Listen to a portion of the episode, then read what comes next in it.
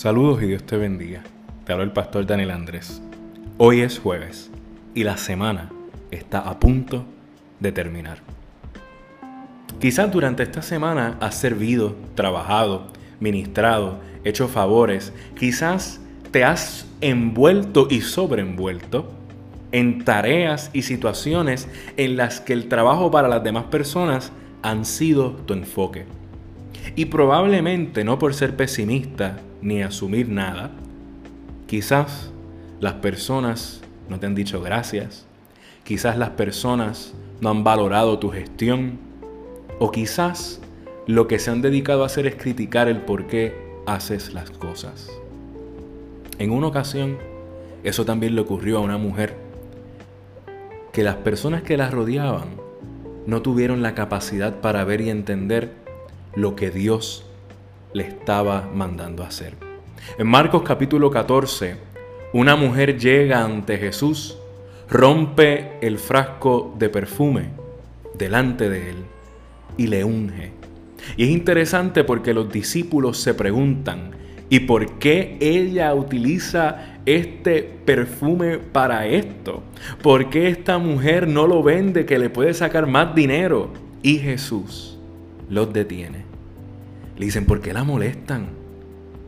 Si bien ha hecho para mí. Otras versiones dice, ella ha hecho una buena obra conmigo.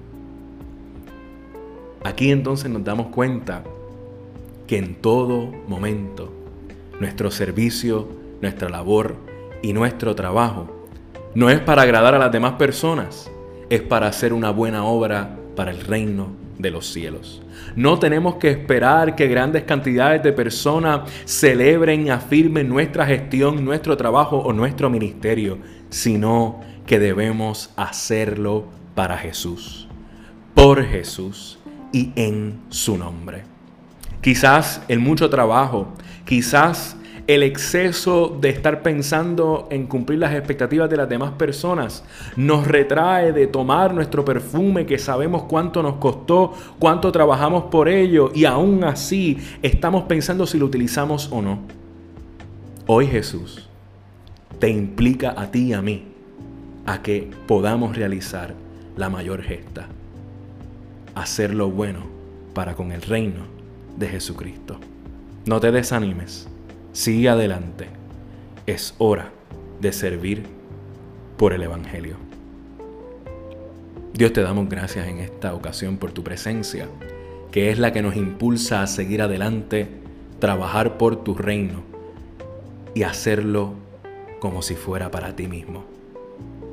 Disipa toda intención de complacer a las demás personas y que podamos fijarnos en complacerte a ti y cumplir tu voluntad.